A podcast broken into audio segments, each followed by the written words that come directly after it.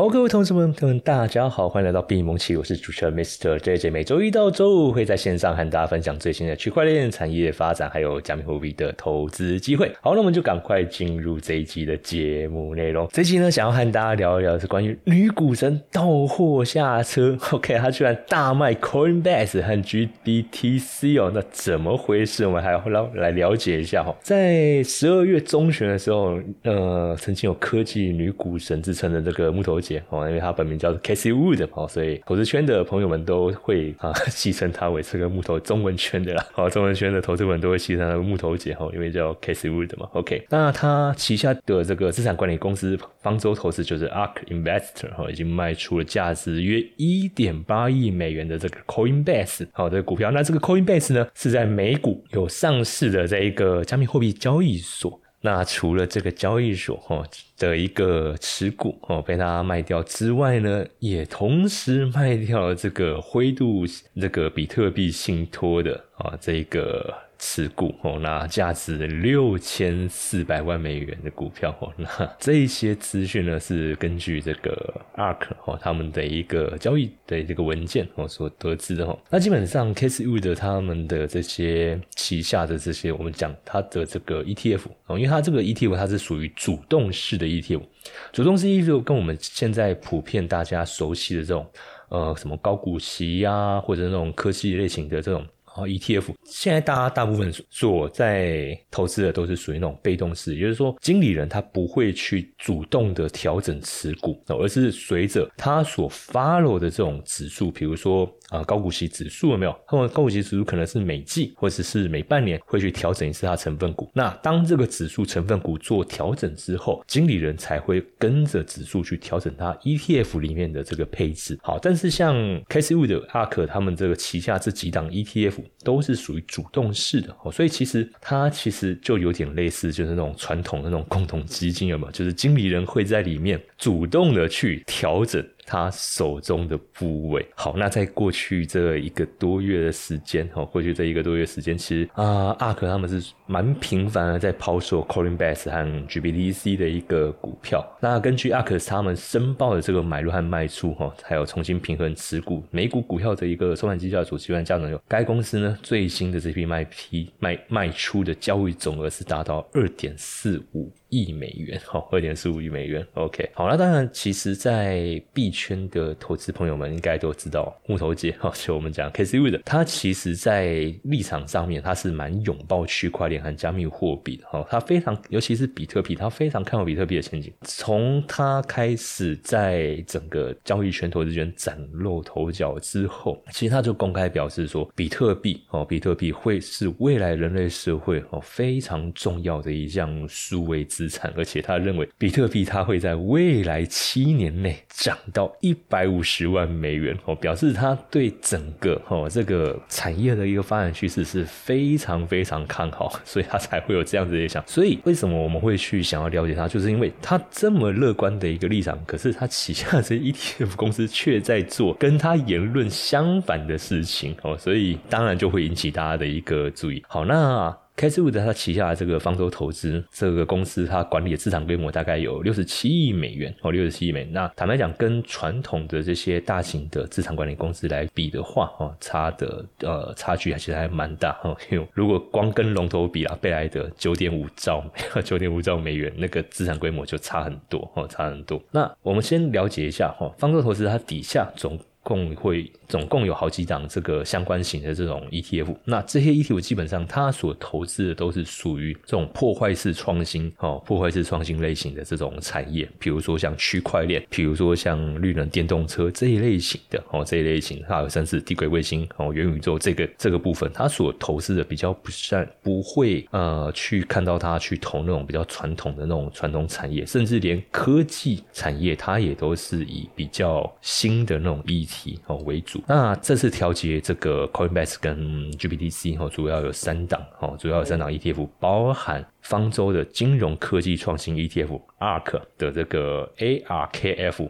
还有方舟创新 ETF，就是 ARKK，其实他们旗舰基金，还有他们的这个方舟新时代网络 ETF ARKW 哦 ARKW，所以名字其实取的都还蛮像哦，名字取的都还蛮像。好，那我们也来了解一下哈，以这个方舟他们的这个 ARKK 来说啊，ARKK 来说，我们可以看到它的一个，我们可以了解到说它的一个持股比例啊，最高的这个持股就是 Coinbase，投资比例是高达十一点二四 percent。哦，十一点二四 percent。那在 ARKK 这一档哦 ETF 里面哦，它反而没有这个 GBTC，但是我们也可以了解到，它其实其他的这种持股，包含 Rook 啊、Tesla 啊、Run 啊，这些都是属于比较新型的这种科技类哦，科科技类型的哦类型的股票。然后呢，再来是关于这个它另外一档 ARKF 哦，ARKF 就是那个创新金融哦，创新金融，sorry，金融科技创新哦，它这档 ETF 它。第一大持股也是 Coinbase 哦，所以你就知道他非常看好这家加密货币交易所，持股比例多少？十二点九 percent 哦，十二点九 percent。那这个是比这个比例是在 Money DC 我在 Money DC 搜寻到的资料，那它的那个资讯日期最新更新到是十一月十三号，所以也许在阿克他们调节完之后，这个比例会有在做一些变动。那在这个部分哦，在在 这个部分哦里面，同样的我们也可以看到，我们也可以了解到说，它的持股也是属于哦，比如说像 Spotify 啊、Block 啊，也都是属于区块链类型，然后是。跟金融业有相金融业务有相关的这些股票，刚才提到最后一档就是 ARKW 哦，ARKW 新世代网络哦，新世代网络第一大持股又是谁？没错，又是 Coinbase，又是 Coinbase。然后这一档里面，它就有那个 GDB、GBTC，就是灰度的那个比特币信托。好，那它的持股比例分别是十一点四六跟八点六五哦，跟八点六。所以啊，哦，所以就传统投资人的一个观点来说啊，你会发现到，哎，其实 ARK 它这三档 ETF，它的那个持股的类型好像其实都蛮接近的，就是它那个持股的那种的那种股票，甚甚至都有重叠持股。哦，就会重叠住，所以就传统的这个金融投资人来说的话，哦，他们在我我如果是我在选的话，其实我大概就会去选说，OK，就是它的那个规模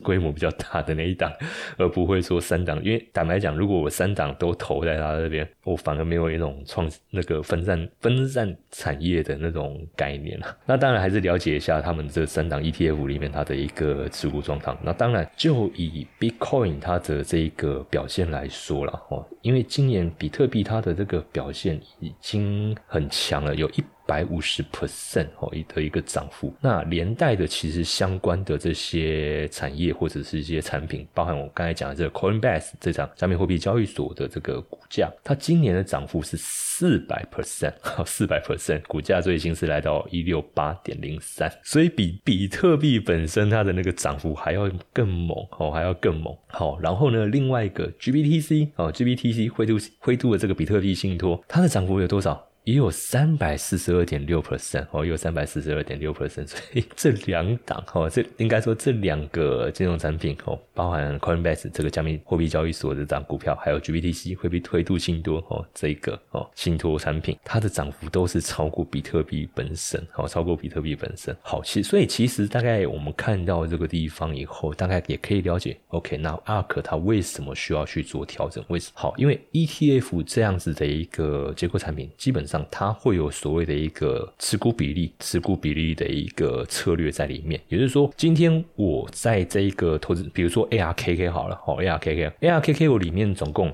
的这些持股，然后其中有比如说 Coinbase 跟 GBTC，哦，sorry，ARKK 里面没有 GB，我们讲 ARKW，ARKW 里面有 Coinbase 跟 GBTC，那。这两个产品它的价格表现特别突出，那是不是就会导致说它的这个权重在这档 ETF 里面快速的攀升哦，快速攀升？因为你的那个价格往上涨嘛，相对来说你的那个 ETF 的那个持股的那个比例，相对来说就会吃掉其他的部位哦，就会吃到结尾。这个如果你是有在做投资组合的投资人的话，应该可以了解。比如说你有在做一些股票的一些配置嘛，比如说台积电啊、联发科啊、大力光，好，这我随便举例啊。然后比如说你台积电今年持呃在你的整个投资组合里面持股了百分之四十，然后联发科、大力光哈，还有红海哈，然后再再加一档哈，我们凑凑个五档，台积电百分之四十，然后剩下四档，我就讲其他剩下四档可能分别占了百分之六十，那结果今天台积电大涨哦，今天台积电大涨，那它的那个在你的这个投资组合那个比例比重就会增加。哦，就会比重增加。好，那在我们做这种投资组合的这种操作的一个模式之下，基本上我们会去定期的。要把它那个比例做一个 rebalance 再平衡哦，再平衡。所以哦，所以像今年这样子，Coinbase 跟 GBTC 它的这个涨幅那么凶，肯定会影响到 ARK 它的这个 ETF 里面的那个持股比例的那个比重。那因为他们是主动型的这种基金嘛，哦，他们是主动型，所以它不需要等到呃那种像被动型。被动式的这种 ETF 要等到指数调它才能调，不用，它随时可以调。所以基本上只要 Coinbase 或 GPT 它有股，它在价格上有一个比较好的表现，这些经经理人他就可以去做这个投资组合比例上的一个调节，因为他要维持它整个投资组合的一个比例，所以他就会去做比较频繁的 rebalance。那倒也不是说换股哦，所以其实。今天这一则讯息出来以后，我觉得投资朋友们应该不要被吓到，说，哎，一个立场这么支持比特币、加密货币、区块链的一个。华尔街的这个呃，我们讲叫就是他那个执行长啊，二哥的这样执行长，结果他们一直在卖股票，一直在卖股票，怎么回事？其实今天如果他不是把整个股票出清换股，我都觉得这件事情问题不大，因为他如果只是卖卖卖，那你就去看嘛，那他他所持有那张股票是不是一直价格一直在涨，一直在一直在涨？那如果是的话，那其实我们就可以把它视为一个正常调节哦，投资比例正常调节。今天如果是他直接把它换掉，刚才就直接说我不要 Coinbase，我不要 GPTC 了，那这个问题才真的是比较大条。所以在资讯上的一个解读哈，这边也和投资朋友朋友们去分享哈，这个新闻讯息出来之后，哦，其实我会会去做这样子进一步的一个过滤哦，会去做这样进一步的过滤。那这个是木头姐哦，木头姐她这个讯息哦，她这个讯息想要和投资朋友们去做的一个分享。你知道比特币也能像 ETF 一样一样轻松存吗？明年四月，比特币的减半行情即将来临，你也想要跟上这一波热潮吗？我将会针对比特币如何聪明存出一桶金来开一堂线上课程。我将会和大家分享为什么不能透过二零二四年的减半机会，还有华尔街为什么正在拼命的存比特币，以及居然有比平均成本法更聪明的存币策略。如果呢，你也对这个议题感兴趣，欢迎。报名这场免费的直播课程，点击资讯栏链接直接登记，或者是加入我们的官方 LINE 小老鼠 iu 一七八，输入关键字 AI 取得报名链接，一起来迎接比特币的牛市行情吧！那。接下来今日的节目，其实除了木头姐她在卖 GPTC、卖 Coinbase 这个讯息之外，其实还有一个资讯，我觉得我想要和投资朋友们去分享，就是关于现在币圈哦一直很关注的，就是比特币的现货 ETF。那目前最近进展到底到哪里？呃，因为我们知道 ARK 他们申请的那档，跟他们跟 Twenty One Shares 所共同要申请上市的那档比特币现货 ETF，是在二零二四年一月十号会有面临一个最终审查期限。那这个时间点基本上，他们能够得到的答复就是 yes or no，就是顺利上市，好，恭喜你们开始募资吧，或者是不行，拜拜，好，请你下次下次再来，好，这次你的这些。呃，提交的这些文件哦，基本上不符合哦，不符合。好，那我们来了解一下最近哈有哪些动向。首先，关于灰哈，还是我们还是先来了解一下关于灰度哦，灰度的部分哦，因为灰度他们其实很早就开始要把他们这个 GPTC 要转这个比特币现货 ETF，然后一直在跟 SEC 协商，甚至闹到法院法院上去。那当然最后 GPTC 算是胜诉了 哈，就是灰度他们算胜诉哦，就是美国司法部门认为。S E 是你拒绝人家的这些条件不够充分啊，所以你所以请你好好的重新评估。OK，所以灰度他们近期也是在跟 S E C 哦非常积极的去协商比特币现货 ETF 的这个转换。那其实现在不止灰度啦，S E C 它是跟蛮多这些要申请的这些资产管理公司都不断的在做协商开会。那目前啊，其实从十一月底、十二月初，我们大概就陆续可以抓到一些资讯，就是目前他们就是针对在一个点去讨论，也就是要用现金赎回还是用实物赎回的一个模式。那因为灰度嘛，它算是在这个业界蛮老牌的一个。这种比特币信托的一个机构哦，所以当它的一个呃，我们讲说它的一个汇度信托它的那个折溢价哈，折溢价的一个状况产生变化的时候，我们可以变相的也可以去了解到当下比特币的一个市况哦。因为汇度为什么要这么急的要去把 GPTC 转成 ETF？原因就在于说，目前 GPTC 它的一个进入门槛太高，还有一些很麻烦的规范。那这个其实都不利于他们未来在做市场的拓展，尤其是贝莱德他们这种华尔街传统的这种资产管理机构一进来，马上就是推 ETF，肯定会排挤掉他们的这个市场，那可能他们的客户就流失，全部都跑跑到贝莱德去了，所以他们很急啊，哦，他们很急。好，那当然现在 ETF 现在是一个有一个比较乐观进展嘛，好，所以我们也可以了解到说，哎。GPTC 它过去折价的状况非常严重，因为那时候面临到比特币的一个熊市嘛，还有一些平台爆雷，所以那时候他们 GT GPTC 折价最严重的情况是负四十 percent，好，负四十 percent，也就是你一买哦，你买就是直接赔钱哦，你买就是直接赔钱。OK，但是呢，现在这个折价率已经收敛到负七哦，负七，目前最新的。然后目前最新的这个数据已经是来到负七负七了，也就是说在这半年来，哦，这半年来，哦，它从负四十几的折价率收敛到负七，哦，收敛到负七。那在投这些 GBTC 的这些投资人是大概是属属于什么身份？就是那些过去在传统金融有比较大额资金的高资产投资人，但是他们又不太愿意去透过去中心化加密货币这种交易所来去投资比特币，哦。这样子的一个投资人，OK，那他们就会透过 GBTC 这样子的一个比特币信托来去间接投资，哦，来去间接投资。那当然，现在他们这个 ETF。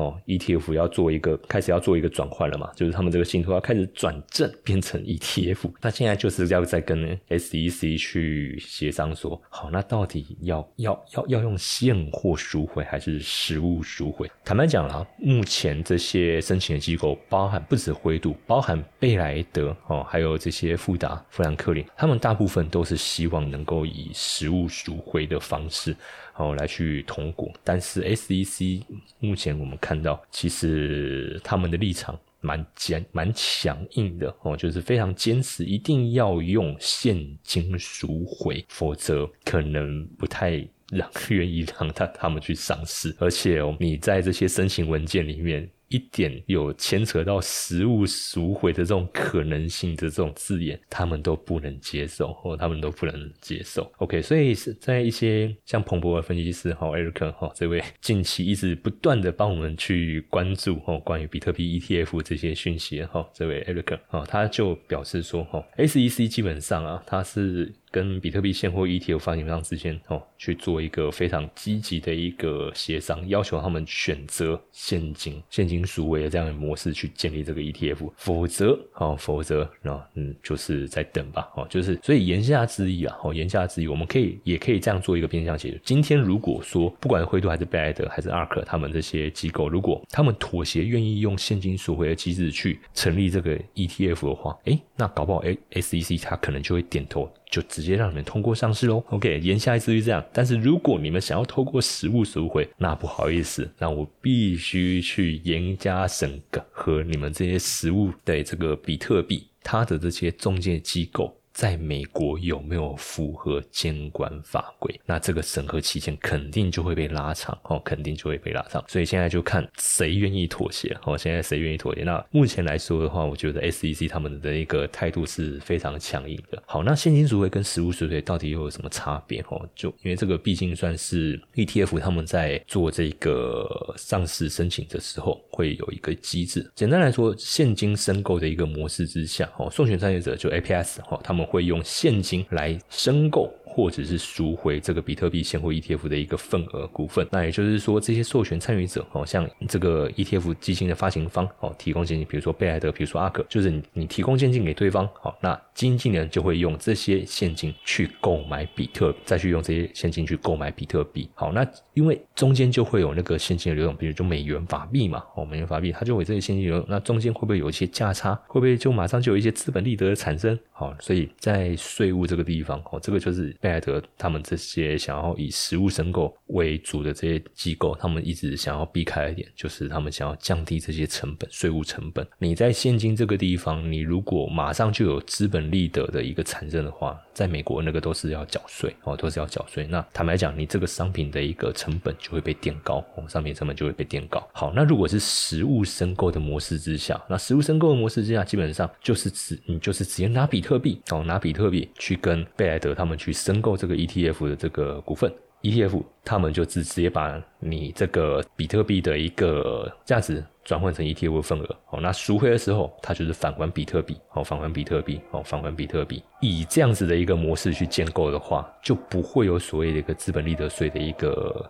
问题在里面，但是就会涉及到说，那你比特币这些中介的转移机构，它在美国有没有符合监管法规？那因为现在呃这些平台在美国它的一个呃监管，坦白讲还算是有一点不太完整哦，还算不太。那其实这也是美国他们自己本身的问题，因为他们自己本身就没有一个很完整的一个监管框架哦，所以就变成说现在在做这些。呃，运作的过程中就会有一些争议跟磨合时期，好，所以这个就是目前整个比特币现货 ETF 哦的一个最新状进展了。那坦白讲，呃，跟我们月初观察到的，好，好像还是没有太大差异，就是还是一直在讨论说，那到底是要用现金申购，还是要用实物申购这个点，那各自的立场，我觉得现在 SEC 他们的这个立场是蛮强烈，我觉得他们应该就是要严守这一道防线，可能不会去松口，那就。看贝莱德或是这些机构，他们要不要妥协？那如果不妥协哦，那就继续谈吧。哦，那就继续谈。那这就是变成说，你如果要实物申购哦，那你要怎么样能够符合美国的一个监管规范？好，那反正 anyway，无论他们谈的如何。一月十号哦，一月十号，ARK 他们的这一档 ETF 一定就会有一个最终答复哦。那基本上现在市场就是把它这个时间点视作为其他机构哦，其他机构能不能通过的一个参考观察点哦。因为如果 ARK 能够顺利过，那基本上市场认为贝莱德这些哦华尔街的这些资产管理老手们肯定也不是什么问题了。OK，所以一月十号哦，一月十号，一月十就是我们跨完年回来之后这一个时间点哦，会是非常关。关键啊，比特币的价格有可能就会在这个时间点的前后产生比较大的一个波动。那这边也跟投资朋友分享今天这样子的一个内容。那一月十号，我觉得这个点呢，哦，这个点，其实我认为他们 S E 是应该不会在一月十号的时候公布，应该会在。更之前哦，因为过去就有这样子的案例哦，就是他那个时间点就定来定，那他们都会提到几天，因为跨完年回了嘛，一月二号就上工了哦，然后过一个礼拜，再过一个周末哦，就一月十号哦，所以我认为有可可能哦，有可能会在这个期间哦，会在这个期间，SEC 它就会去公告这个结果，我就会去公告这个结果哦，因为咱们讲，该协商该协商的到现在，他们顶多。跨完年回来再一个礼拜的工作天了，哦，那那个礼拜如果还讨论不出来，坦白讲，可能下个礼拜周一周二他就宣布了，哦，他就宣布，所以哦，所以比特币的价格波动在接下来可能跨年回来后会变得比较大。那对于我们在做比特币投资操作的投资朋友们来说，纯现货，嗯，那当然没什么问题嘛，反正逢回哦，逢回买进，逢回买进，这个是跟我们过去在存股同样的一个模式，哦，同样一个模式，但是你价格波动变大，哦，你。你需要担心的事情，你需要考，也不是说担心啊，就是需要考量的事情就比较多。不像我用双币投资，